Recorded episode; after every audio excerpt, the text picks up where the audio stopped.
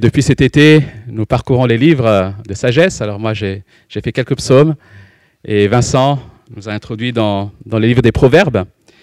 Et donc, euh, je reprends ce matin un psaume et je vous invite à ouvrir vos Bibles. Donc, dans le psaume chapitre 2, le deuxième psaume.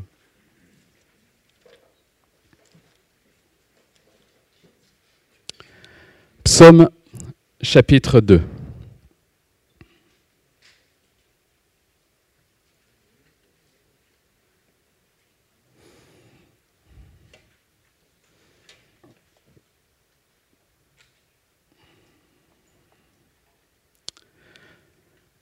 Pourquoi cette agitation parmi les nations et ces préoccupations dépourvues de sens parmi les peuples? Les rois de la terre se soulèvent et les chefs se liguent ensemble contre l'Éternel et contre celui qu'il a désigné par onction. Arrachons leurs leur liens, jetons leurs chaînes loin de nous. Celui qui siège dans le ciel rit. Le Seigneur se moque d'eux. Puis il leur parle dans sa colère. Il les épouvante dans sa fureur. C'est moi qui ai, établi mon roi sur Sion, ma montagne sainte. Je veux proclamer le décret de l'Éternel. Il m'a dit, Tu es mon fils, je t'ai engendré aujourd'hui. Demande-le-moi, et je te donnerai les nations en héritage, les extrémités de la terre en possession. Tu les briseras avec un sceptre de fer, tu les briseras comme le vase d'un potier. Et maintenant, roi, conduisez-vous avec sagesse, juge de la terre, laissez-vous instruire. Servez l'Éternel avec crainte et réjouissez-vous tout en tremblant. Rendez hommage au Fils, de peur qu'il ne s'irrite et que vous n'alliez à votre perte car sa colère s'enflamme rapidement. Heureux tous ceux qui se confient en lui. Elle s'arrête. La lecture de la parole de Dieu.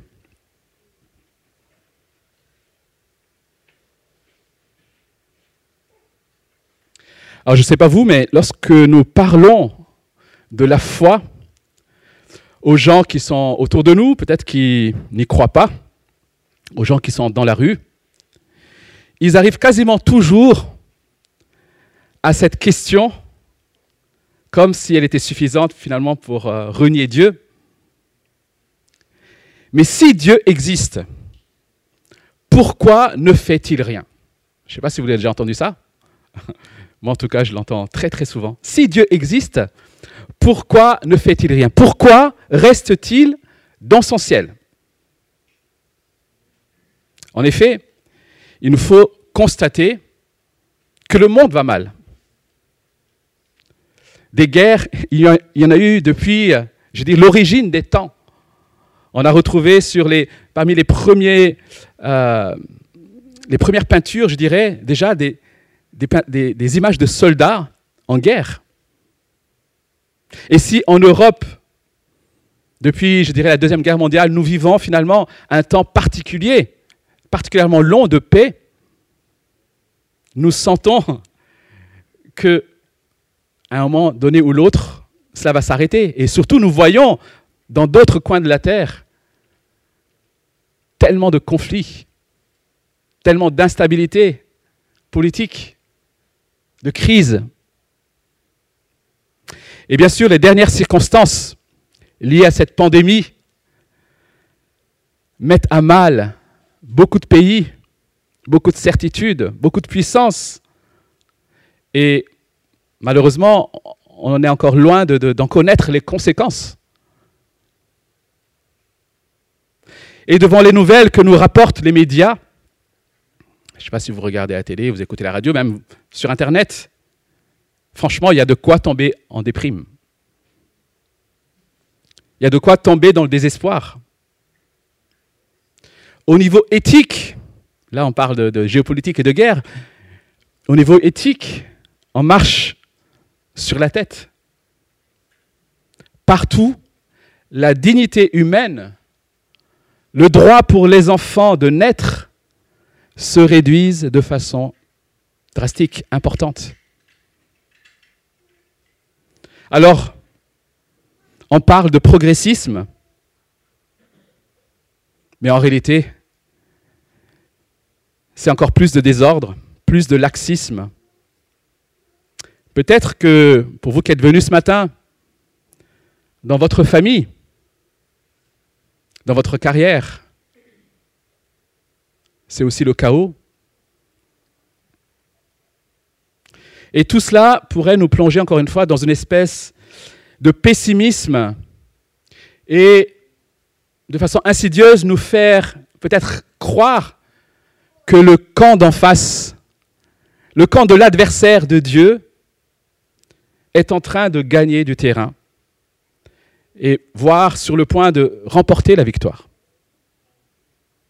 Bien sûr, nous connaissons nos Bibles si nous sommes chrétiens et, nous n'osons pas dire cela, mais parfois nous agissons comme si c'était le cas. Alors ce monde serait-il hors de contrôle? Quel regard porter sur ce chaos généralisé? Et peut-être le chaos dans nos vies aussi. Le psaume 2 nous apporte une réponse. Je dirais même la réponse.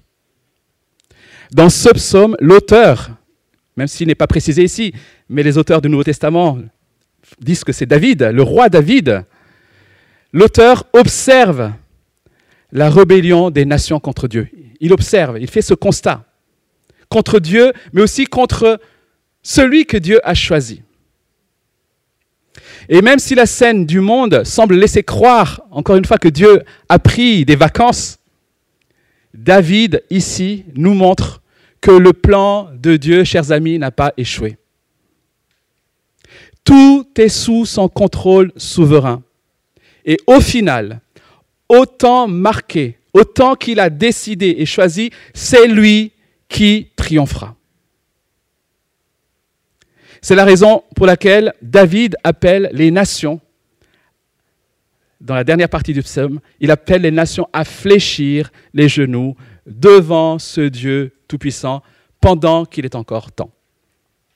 Et c'est ce que nous voulons retenir ce matin. Même si les nations se rebellent contre Dieu, Dieu reste souverain. Voilà pourquoi nous devons lui soumettre notre vie. Voyons donc maintenant ensemble ces trois réalités. La première qui nous dit que effectivement les nations se sont rebellées contre Dieu. Les versets 1 à 3 de ce psaume. Alors pour bien comprendre ce psaume, nous devons réaliser qu'au premier niveau, dans le premier contexte, il s'applique au roi David. Le plan des rois et princes contre Dieu et contre celui qu'il a désigné par onction, comme il est écrit ici, se situe au temps où David, donc le plus grand roi certainement d'Israël, était au sommet de son règne. Mais où les nations qu'il a combattues et qui ont été vaincues, soumises, ont commencé à se rebeller contre lui. On en a des exemples, par exemple, si vous notez, et vous pouvez lire chez vous dans 2 Samuel 10, c'est le cas des Ammonites et des Syriens qui ont commencé à se rebeller contre le règne de David. Et ce chant David l'a écrit justement pour montrer la folie, le côté insensé de ceux qui se rebellent contre Dieu et contre celui que Dieu a choisi. Alors que Dieu lui-même a fait des promesses à ce roi-là. Mais ce psaume, bien sûr, vise plus loin que le roi David. Parce que lorsqu'on étudie un peu ce psaume, on réalise qu'il s'agit ici d'un règne beaucoup plus grand que celui de David. Et il s'agit aussi ici d'une rébellion beaucoup plus importante que les quelques peuples autour d'Israël. Il s'agit ici d'une rébellion universelle.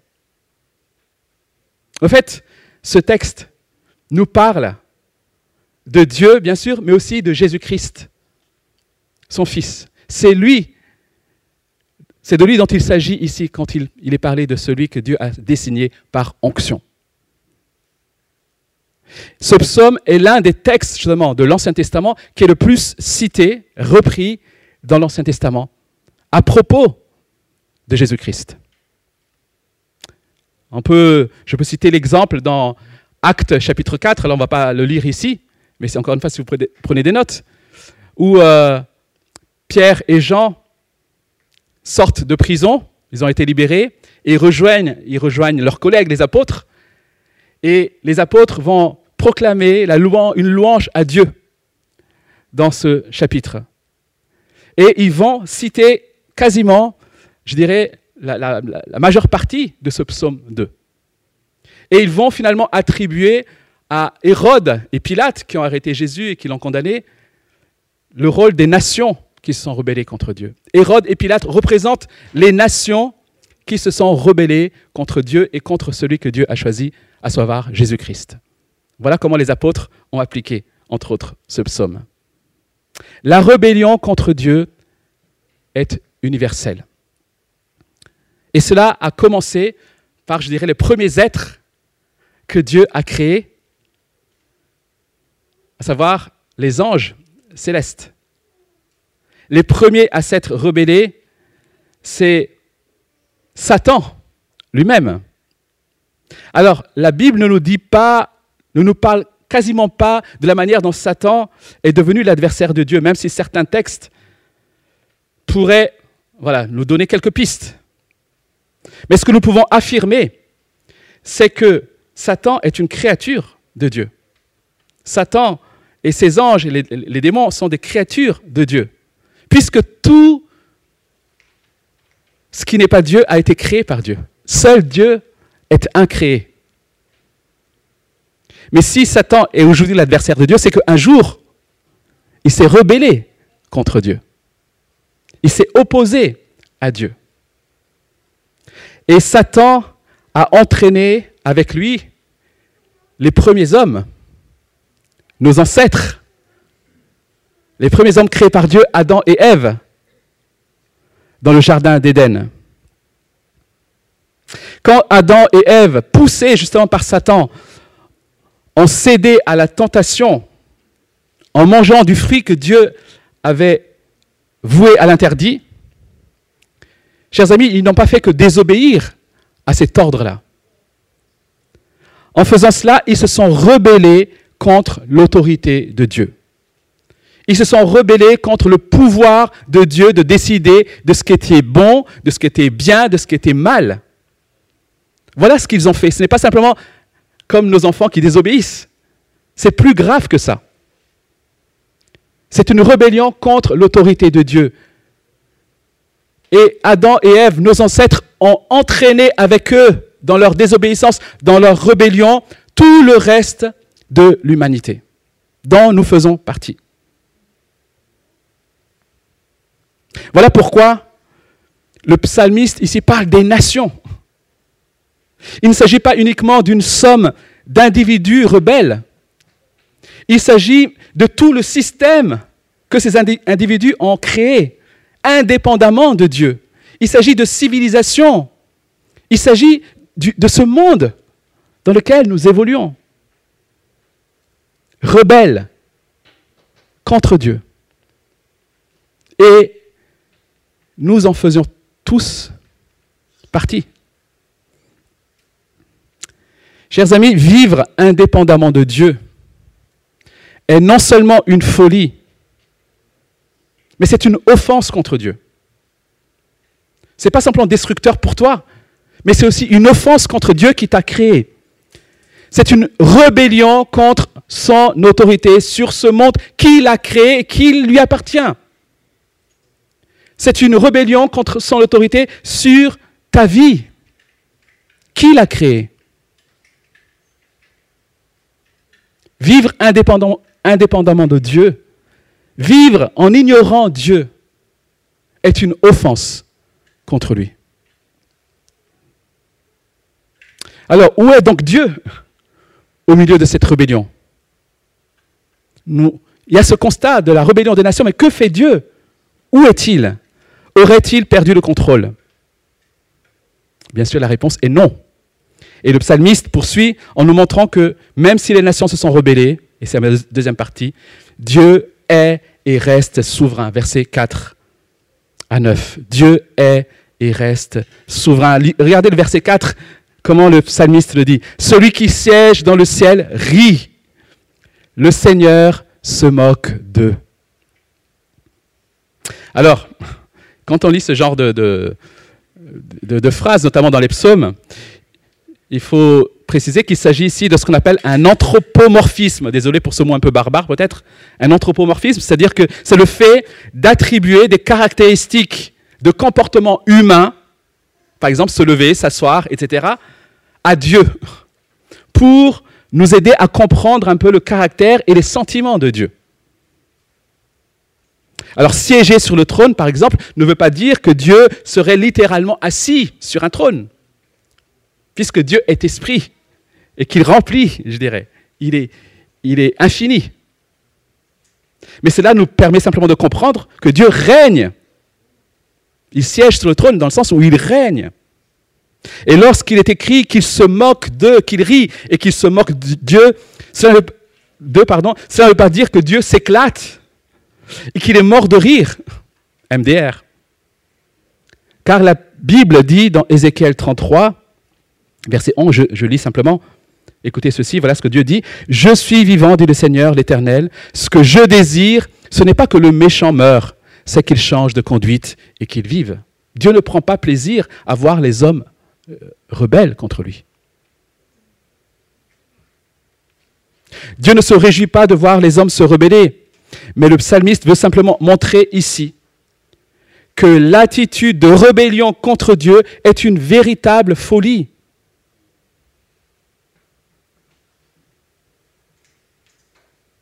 Et Dieu va garder une calme assurance devant la rébellion de l'homme. Versets 4 et 5. Ces hommes de pouvoir pensent dans leur orgueil qu'ils sont grands et puissants. Et Dieu va les regarder en quelque sorte en disant, vous plaisantez. Vous plaisantez. Quel homme stupide voudrait s'opposer au Dieu souverain C'est ça en fait. Quelle créature ose s'opposer au Dieu créateur, au Dieu souverain? Alors avec la famille, on a lu cet été Daniel, et ce qui ressort de, ce, livre de prophète Daniel, c'est justement la souveraineté de Dieu sur les nations. Je vous encourage voilà, à lire, relire peut-être ce livre à nouveau. Et voici ce que dit Daniel, par exemple, au chapitre 2, verset 21, en parlant de Dieu. C'est lui qui change les temps et les circonstances, qui renverse et établit les rois, qui donne la sagesse aux sages et la connaissance à ceux qui ont de l'intelligence. Le Dieu souverain qui contrôle toutes choses, qui conduit l'histoire, qui établit les rois. Voilà notre Dieu. Et chers amis, Dieu ne panique pas devant la rébellion des hommes contre lui. Il n'est pas en train de s'asseoir en se disant, mais qu'est-ce que je peux bien faire? Qu'est-ce que je peux bien trouver comme plan B parce qu'ils sont en train de ruiner mon plan? Dieu reste souverain, même quand les nations s'agitent. Et son plan s'accomplit parfaitement. Et justement, le psalmiste nous montre que Dieu a préparé un plan pour régler ce problème de rébellion. C'est les versets 6 à 9. Et ce plan est centré à la fois sur la personne, mais aussi sur le pouvoir de celui qu'il a désigné par onction, justement. Alors au verset 6, le psalmiste, le roi, rappelle que c'est lui qui a été désigné comme roi. Et au verset 7, je, parfois c'est un peu difficile à comprendre peut-être du premier coup ce passage, mais au verset 7, c'est le roi lui-même celui que Dieu a désigné, qui rappelle le décret que Dieu a prononcé en le désignant roi. Le jeu ici, à partir du verset 7, c'est Dieu qui parle. Je veux, non pardon, c'est le roi qui parle. Je veux proclamer le décret de l'Éternel. Il m'a dit, et c'est Dieu qui parle, tu es mon fils, je t'ai engendré aujourd'hui. Ici, le roi rappelle ce que Dieu lui a dit. Tu es mon fils et je t'ai engendré aujourd'hui. Alors ce verset est cité plusieurs fois dans le Nouveau Testament en référence à Christ. Alors que signifie ce, cette expression? Tu es mon fils et je t'ai engendré aujourd'hui. Parce que s'il parle de Jésus-Christ, cela signifierait-il que Jésus a été créé ou conçu par Dieu le Père? Auquel cas, Jésus-Christ ne serait pas éternel et ne serait donc pas Dieu. Mais alors, qu'est-ce que ça veut dire? J'étais engendré aujourd'hui. Pour répondre, déjà, il faut peut-être poser le fondement qui est que la Bible nous apprend, et les chrétiens de tout temps ont toujours cru que Jésus est et a été éternellement le Fils de Dieu. Il n'a pas été créé, il n'a pas été conçu par Dieu. Il est Dieu le Fils. Alors comment, encore une fois, comprendre cette phrase? Comment comprendre cette phrase tout en maintenant que Jésus est Fils de Dieu de toute éternité? Alors, il faut déjà comprendre que pour nous, peut-être qui lisons aujourd'hui ce texte, la notion de fils ou de père a une connotation biologique. Mais en ce temps-là, la notion de fils était aussi liée à la notion de fonction. La majorité des gens, en effet, suivaient le même chemin, la même fonction que leurs parents. L'identité du fils était donc établie non seulement sur la base biologique, mais aussi par la fonction du père. Jésus, le fils du charpentier. Si le père était cultivateur, le fils apprenait son métier, le métier de son père. Et quand Dieu, par exemple, dit à Israël, dans Exode chapitre 4, Israël est mon fils, c'est parce qu'Israël devait refléter les valeurs et les caractéristiques de Dieu. Et quand Jésus, lui-même, nous l'avons étudié dans, dans, le livre de Jean, se présente comme fils, il souligne le fait qu'il fait tout ce que le Père lui demande. Il fait exactement ce que le Père demande. Par exemple, lorsque Jésus lui-même enseigne dans le serment sur la montagne de Matthieu chapitre 5, Heureux ceux qui procurent la paix, car ils seront appelés fils de Dieu. Comme c'est Dieu qui procure la paix, en faisant comme lui, nous sommes appelés fils de Dieu. Vous comprenez? Et quand Jésus dit aussi, par exemple, vous êtes le fils du diable, ce n'est pas pour dire que le diable les a engendrés, mais pour dire qu'ils agissent comme le diable. En ce temps-là, quand quelqu'un devenait le roi d'un peuple, il devenait le fils de Dieu. Et c'est ce qu'on voit notamment, alors encore, une fois, dans 2 Samuel chapitre 7, verset 14, si vous notez, où Dieu annonce à David le règne de son fils, du fils de David, à savoir Salomon. Et voici ce que dit David, euh, Dieu, à propos de ce fils Salomon, verset 14, de Samuel 7, 14. Je serai pour lui un père et il sera pour moi un fils. Quand le fils de David devient roi, il devient fils de Dieu. Il doit refléter la justice, il doit refléter les valeurs, les attributs du Père dans le peuple. Et quand Dieu, David, ici, dans ce psaume 2, rappelle le décret de Dieu, aujourd'hui je t'ai engendré, il fait donc référence au décret qu'il a désigné comme roi publiquement.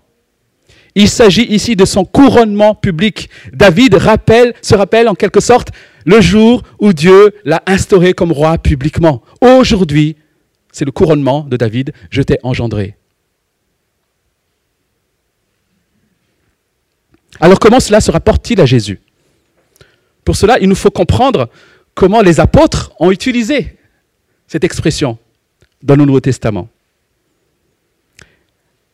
Dans Acte 13, Acte 13, verset 32, l'apôtre Paul qui enseigne dans la synagogue d'Antioche, dit ceci. Nous vous annonçons cette bonne nouvelle. La promesse faite à nos ancêtres, il parle ici à des juifs. Dieu l'a accomplie pour nous, leurs descendants, en ressuscitant Jésus conformément à ce qui est écrit dans le psaume 2, Tu es mon fils, je t'ai engendré aujourd'hui. Dans Hébreu chapitre 1, donc un autre auteur, il est écrit ceci, verset 3, Hébreu 1, verset 3, Le Fils est le reflet de sa gloire et l'expression de sa personne. Il soutient tout par sa parole puissante. Écoutez bien la suite. Après avoir accompli au travers de lui-même la purification de nos péchés, il s'est assis à la droite de la majesté divine dans les lieux très hauts. Il est ainsi devenu d'autant supérieur aux anges qu'il a hérité un nom bien plus remarquable encore que le leur. En effet, auquel des anges Dieu a-t-il déjà dit, Tu es mon fils, j'étais engendré aujourd'hui. Alors, certes, Jésus, en tant que Dieu, est roi, je dis règne avant la, création même, de toute éternité. Il est aussi roi même à sa naissance, puisque les mages sont venus en disant Où est le roi des Juifs? Il est roi aussi à sa mort. Quand Hérode, enfin Pilate a mis ce pancarte roi des Juifs, finalement, c'était une vérité. Il était véritablement roi. Mais pour les apôtres, pour les premiers chrétiens, c'est lorsque Christ est ressuscité d'entre les morts qu'il entre dans son royaume qu'il devient le médiateur, qu'il est couronné véritablement roi. Les formules qui établissent David comme roi d'Israël, finalement, établissent tous ceux qui descendent de la lignée de David, à savoir Jésus-Christ lui-même, ultimement. Alors vous comprenez un peu mieux dans ce contexte pourquoi Jésus se présente comme fils de Dieu. Le point central de l'entrée de Jésus dans sa royauté est donc sa résurrection. C'est par la résurrection qu'il devient le roi d'Israël promis par le décret de l'Éternel. Et c'est de cette manière que Acte 13 devient compréhensible. C'est aussi lors de la résurrection que Christ devient le grand sacrificateur à la fois Dieu et médiateur. Alors, à partir de ces deux passages de Acte 13 et Hébreu 1, on peut donc conclure que bien que étant fils de toute éternité, la relation entre Jésus et entre son Père, la filiation, je dirais, et le couronnement ont été manifestés de façon glorieuse lorsque Christ a accompli son œuvre en mourant sur la croix et lorsqu'il est ressuscité.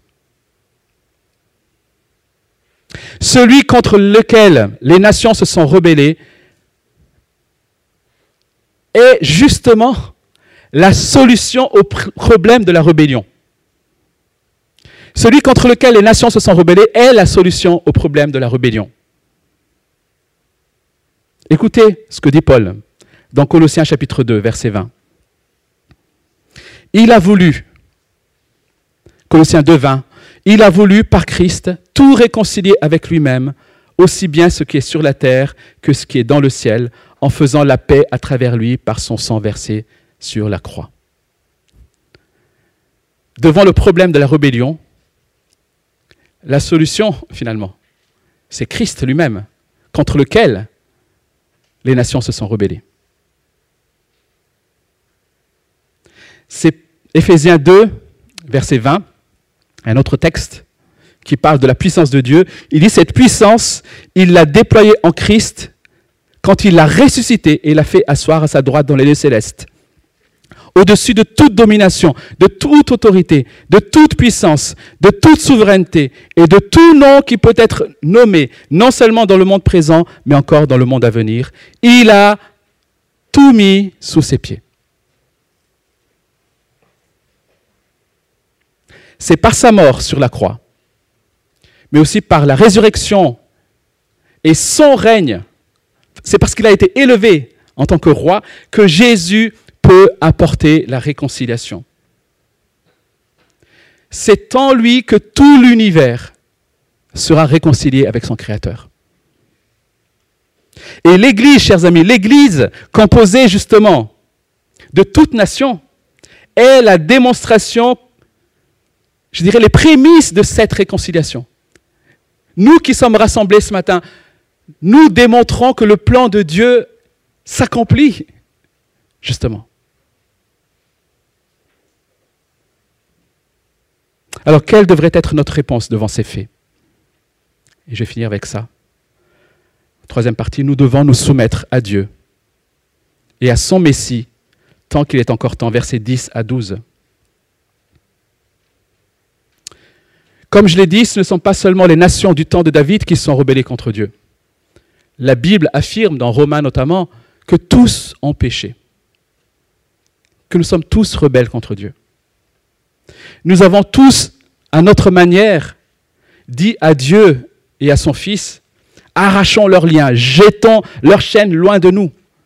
Nous avons tous voulu vivre indépendamment de Dieu. Et l'exhortation du psalmiste au verset 10 à 12 s'applique à chacun de nous ce matin. Et je vais vous la lire de façon solennelle. Et maintenant, roi, conduisez-vous avec sagesse. Juge de la terre, laissez-vous instruire.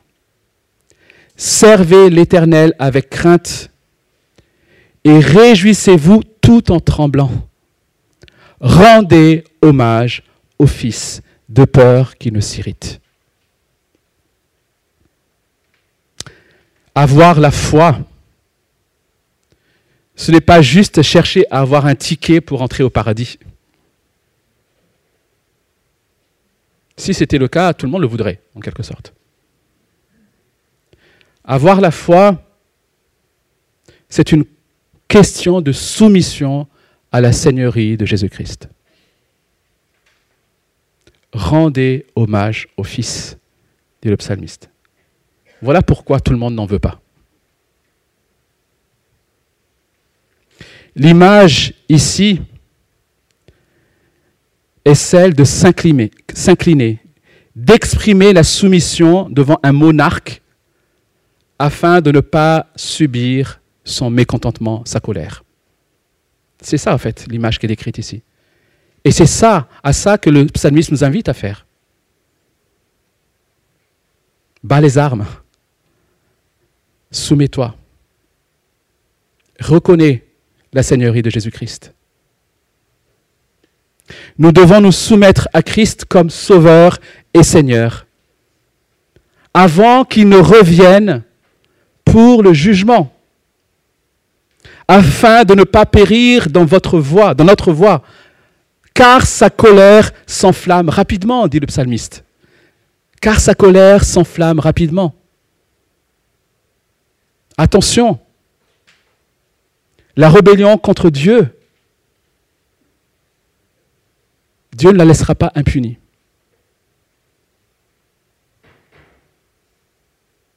Il est encore temps le Seigneur va revenir, chers amis.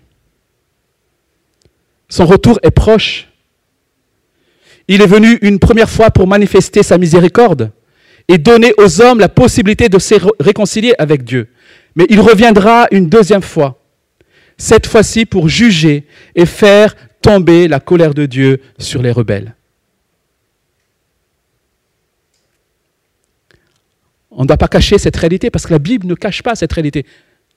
On ne doit pas cacher cette réalité parce que les hommes ont besoin de l'entendre tant qu'il est encore temps.